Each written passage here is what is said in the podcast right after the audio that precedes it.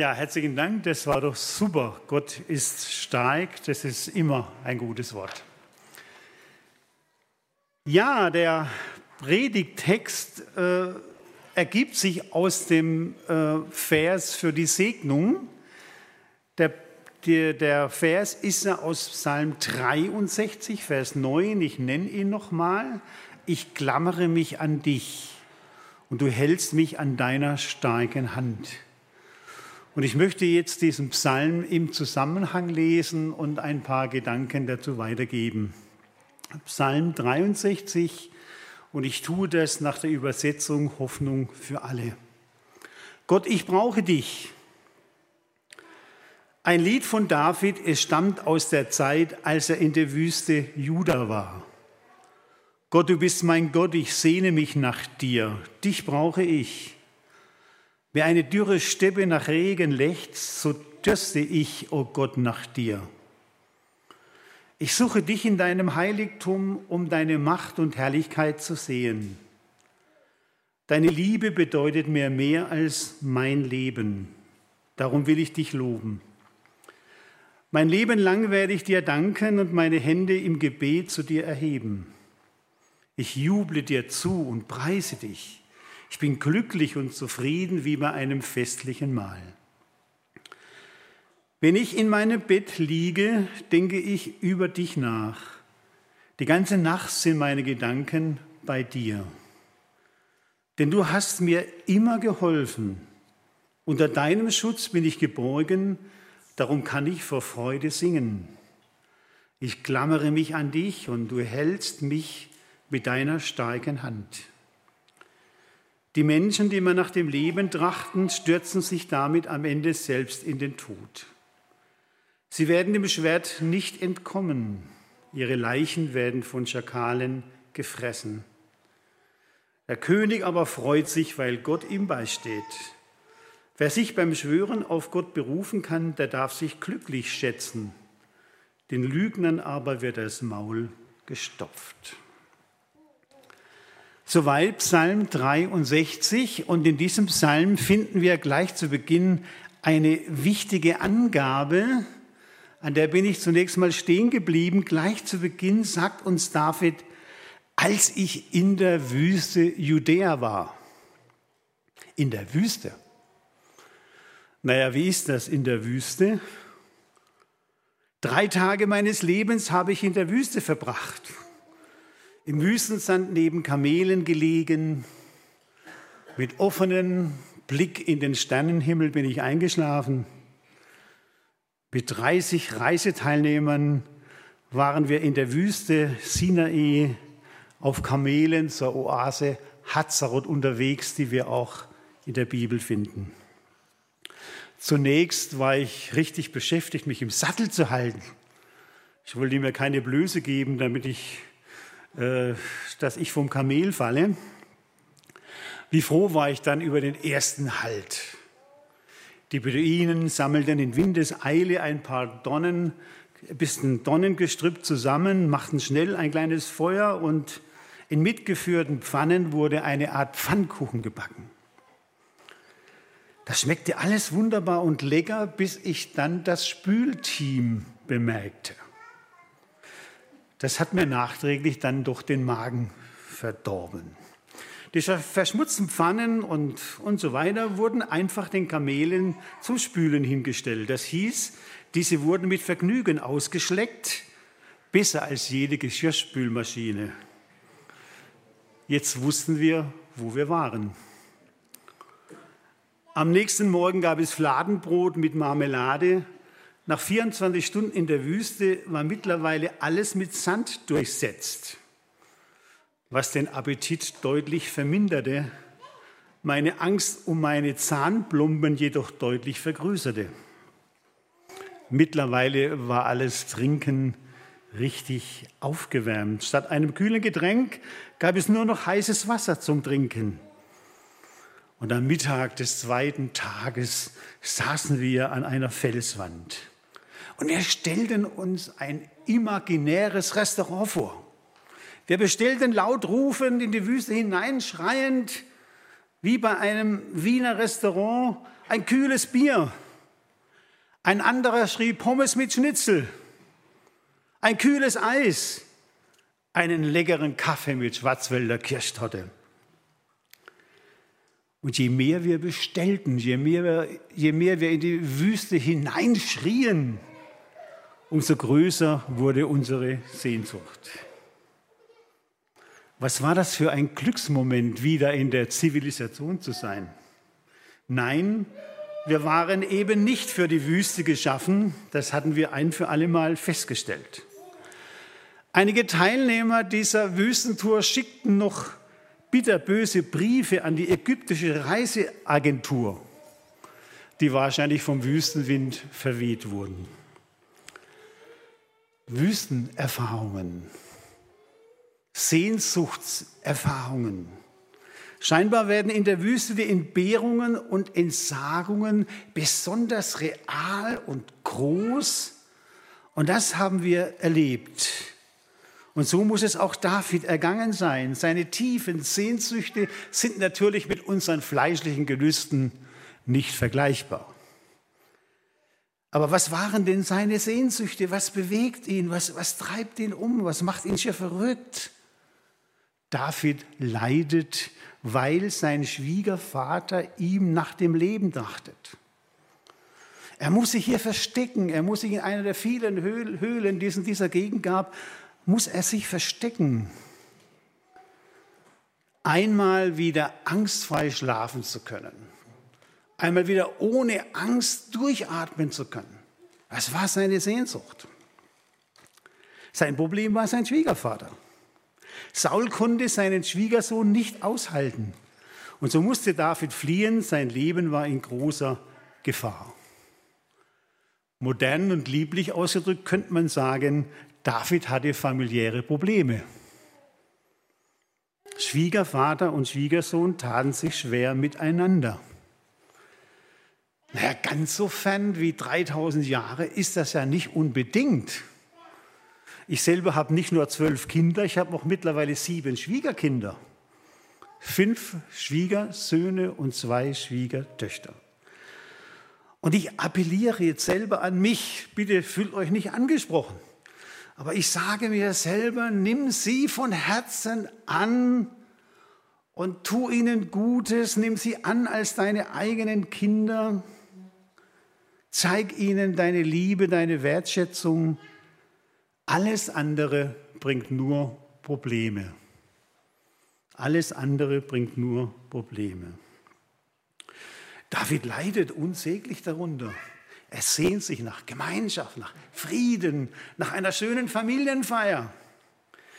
Er sehnt sich danach, frei sich in die Augen blicken zu können. Und jetzt kommt die Folge dieses Konflikts. David konnte nicht einmal mehr in die Kirche gehen. Er konnte nicht mal mehr in den Gottesdienst gehen.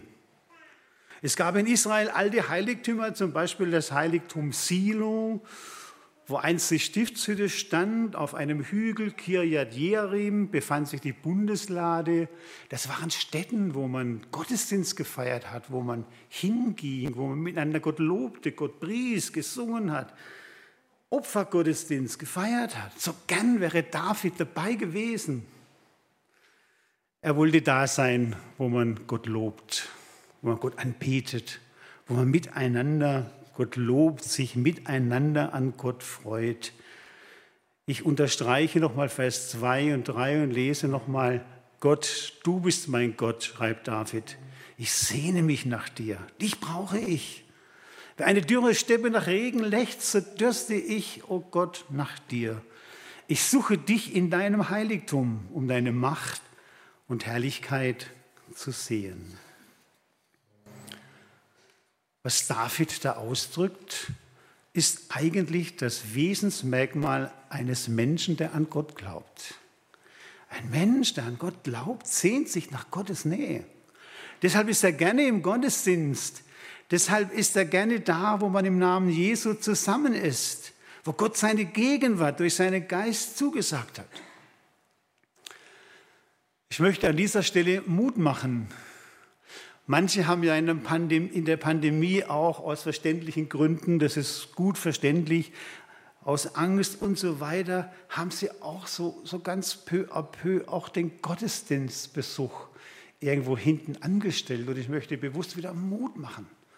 Kommen Sie wieder in den Gottesdienst und wir wollen auch auf die Gesetze achten, dass es alles ordentlich zugeht mit Desinfektionen, Masken, wie es uns vorgeschrieben ist. Aber kommen Sie wieder in die Gottesdienste. Das ist das Wesen eines Gläubigen. Er geht unter Gottes Wort. Wie sehnte sich David danach? Wie, was hätte er gegeben, wenn er wieder kommen könnte in den Gottesdienst in, in Silo, in Kirjat Jearim? Er hätte fünf Masken angezogen, da bin ich überzeugt, und sich dreimal die Hände desinfiziert. Ja, er liebte seinen Gott über alles. Mit seinem Gott hat er ja wunderbare Erfahrungen gemacht, Einnahme, einmalige Erfahrungen in dem Kampf gegen Goliath, eigentlich ein Himmelfahrtskommando, menschlich keine Chance. Da schenkt es Gott, dass die Steine, die er in die Schleuder legt, punktgenau den Goliath an der empfindlichsten Stelle trafen und der Goliath besiegen konnte. Was hatte er für wunderbare Erfahrungen mit seinem Gott gemacht in Vers 5 und Vers 6 drückt er es aus, mein Leben lang werde ich dir danken und meine Hände im Gebet zu dir erheben. Ich juble dir zu und preise dich, ich bin glücklich und zufrieden wie bei einem festlichen Mahl. Die Nähe Gottes, die Hilfen Gottes in seinem Leben kann er nicht mehr vergessen. Vers 7, wenn ich in meinem Bett liege, denke ich über dich nach, die ganze Nacht sind meine Gedanken bei dir. Auch etwas poetisch überhöht, denke ich jetzt mal, aber das ist seine Stimmung. Denn du hast mir immer geholfen, unter deinem Schutz bin ich geborgen, darum kann ich vor Freude singen. David klammert sich an Gott fest, an diesen Gott, den er erlebt hat, der ihm geholfen hat. Aber aktuell lebt er immer noch in der Sehnsucht. Er muss sich immer noch in den Höhlen verstecken. Er lebt immer noch in der Sehnsucht. Die Familienharmonie ist nicht wiederhergestellt. Wie wünscht er sich, endlich wieder in den Gottesdienst kommen zu können? Ob Gott, der Gott, an den wir glauben, alle unsere Sehnsüchte erfüllt. Ich bin überzeugt, er, er kennt unsere Sehnsüchte, wie wir hier sitzen. Er weiß, was wir denken. Er kennt unsere geheimen Sehnsüchte, unsere verborgenen Wünsche. Ob er sie in meinem Leben erfüllen kann, erfüllen will, erfüllen wird? Wahrscheinlich nicht. Warum nicht? Was habe ich mir schon alles gewünscht? Eigentlich müsste ich mich dafür schämen. Zum Glück hat es niemand mitgekriegt. Ja? Das wäre doch mein größter Schaden, wenn Gott alles, was ich mir gewünscht habe, wenn das Gott mir alles erfüllt hätte. Wenn er es so gemacht hätte, wie im Märchen, wie die Fee, und es wäre erfüllt worden. Aber was tut denn Gott? Warum wendet sich David so intensiv, so freudig an seinen Gott? Was ist seine Sehnsucht? Ich möchte zwei Antworten geben. Die erste Antwort ist eine doppelte Antwort. Was tut denn Gott in dieser Sehnsucht des Davids? Die Antwort steckt in einem Zitat von Otto Schaude. Otto Schaude war der war der Leiter des Alpistischen Gemeinschaftsverbandes in Deutschland. Sein Nachfolger ist in Wassertrüden bekannt ist, Steffen Kenn. Der war ja vor einigen Jahren hier in der Hesselberghalle zu einer Pro-Christ-Evangelisation. Oder Schaude hatte schwer Krebs, er ging aufs Sterben zu und dann sagte er jenen Satz, den man auf diese wunderschöne Karte aufgedruckt hat, den kann gerne, die Karte kann nachher gerne jemand abholen. Da sagt Odo Schaude, Gott kann beides. Entweder er beruhigt den Sturm. Wir kennen die Stürme, die um uns toben. Gott kann beides. Entweder er beruhigt den Sturm oder er lässt den Sturm toben und beruhigt die, die ihm vertrauen. Wunderbar. Entweder löst dein Gott dein Problem, und da bin ich überzeugt, und er hat alle Macht dieser Welt, entweder er löst dein Problem oder er will dir Kraft und Mut geben, durchzuhalten, auszuhalten, dich ruhig zu machen, weil er da ist und der lebendige Gott alles kann. Also das ist die eine Antwort.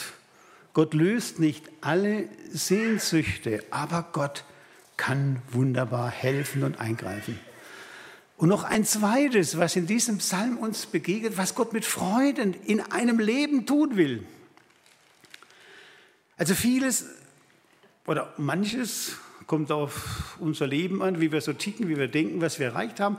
Aber viele Sehnsüchte werden nicht erfüllt, weil sie einfach unrealistisch sind. Und Gott sagt, also Junge, lass das doch. Hat doch keinen Wert für dich. Ich wollte auch mal Bundeskanzler werden. Aber Gott hat gesagt, ist genug für dich. Ist besser so.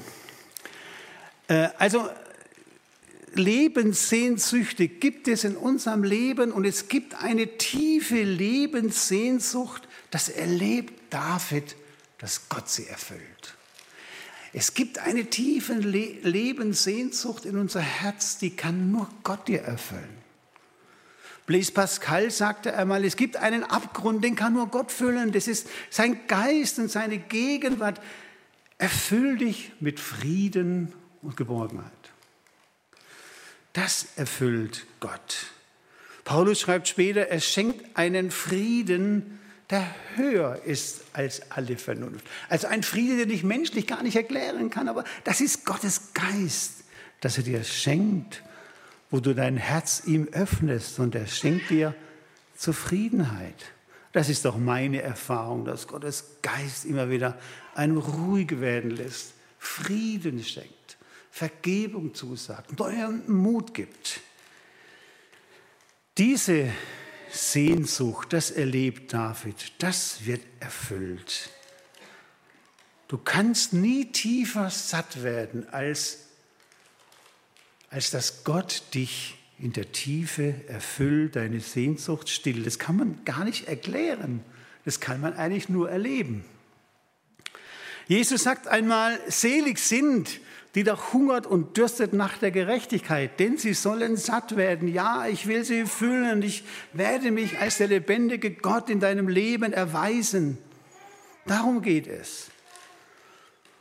Und so kann David ganz getrost sein in seiner Höhle des Nachts, wo er mit den Schakalen um die Wette heult.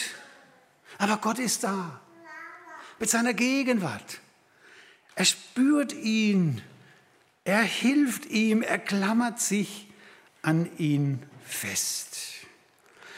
Und jetzt möchte ich am Ende mein, meiner kurzen Gedanken noch ganz kurz auf Malena zu sprechen kommen. Es geht ja heute Morgen auch um sie. Ja? Ich habe mich zunächst mal gefragt, Malena, was bedeutet eigentlich dieser Name?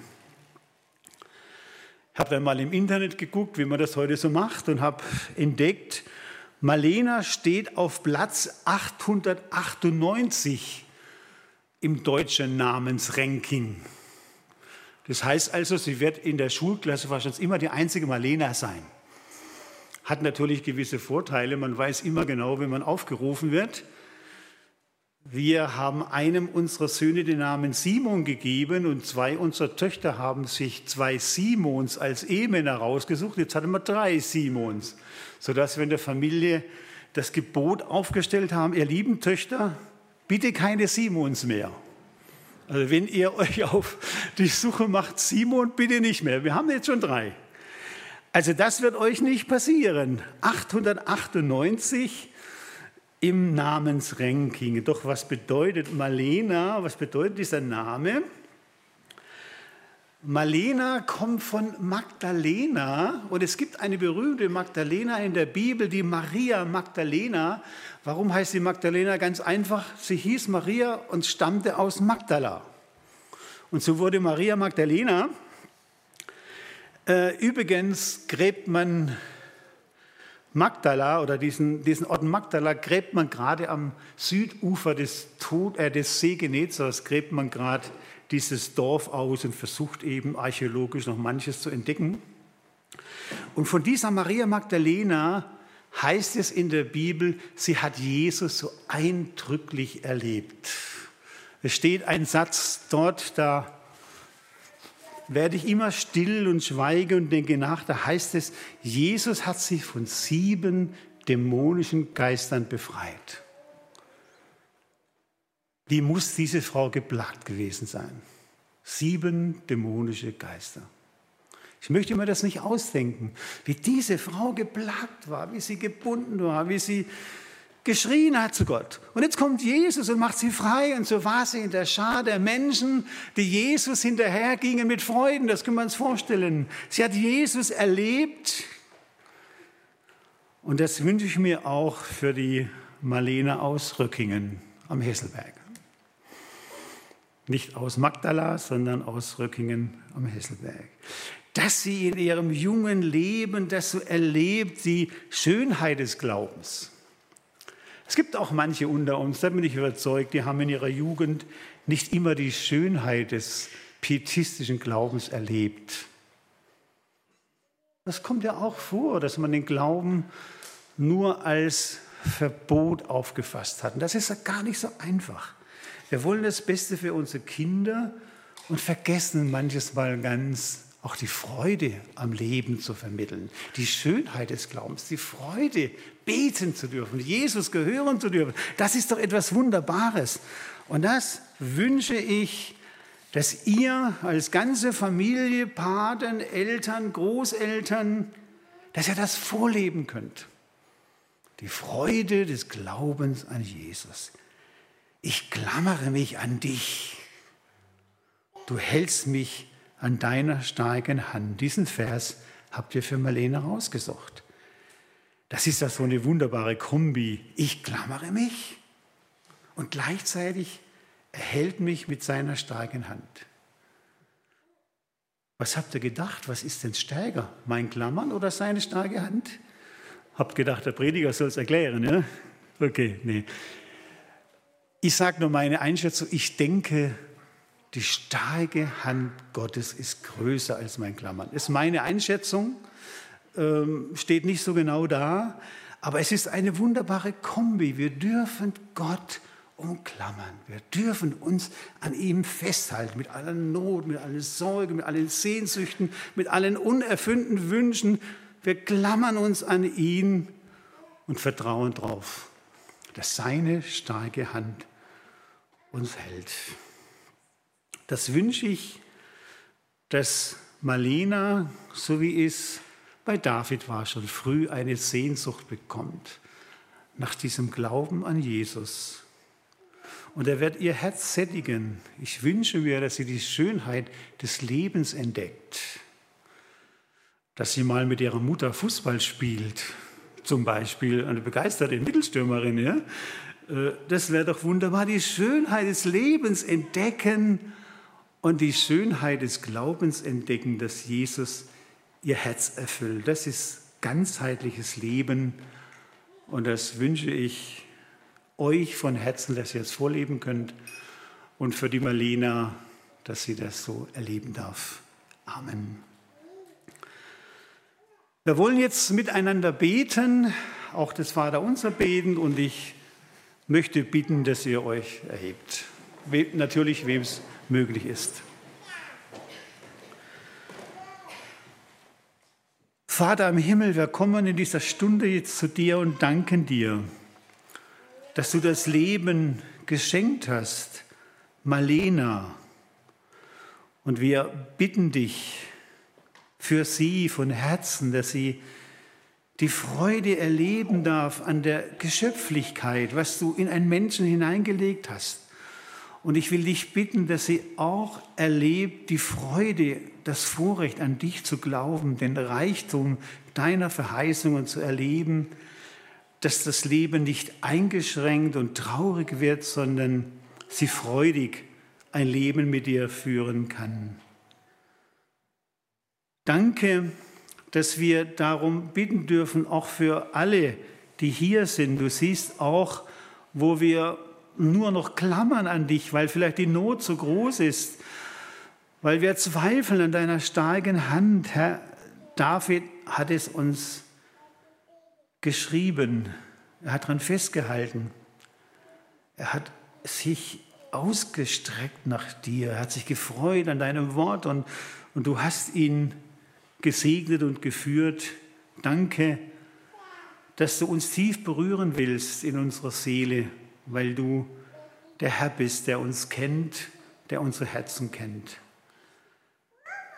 Danke, du gehst weiter mit uns an diesem Tage, mit uns in die kommende Woche, kennst unsere Termine, die wir im Terminkalender haben, kennst auch die Termine, die sich ergeben werden durch unseren Alltag.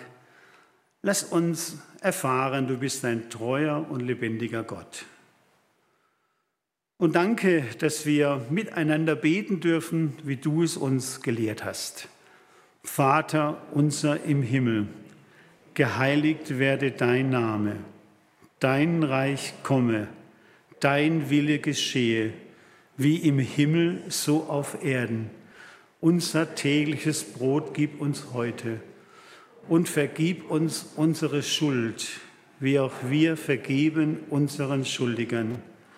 Und führe uns nicht in Versuchung, sondern erlöse uns von dem Bösen. Denn dein ist das Reich und die Kraft und die Herrlichkeit in Ewigkeit. Amen.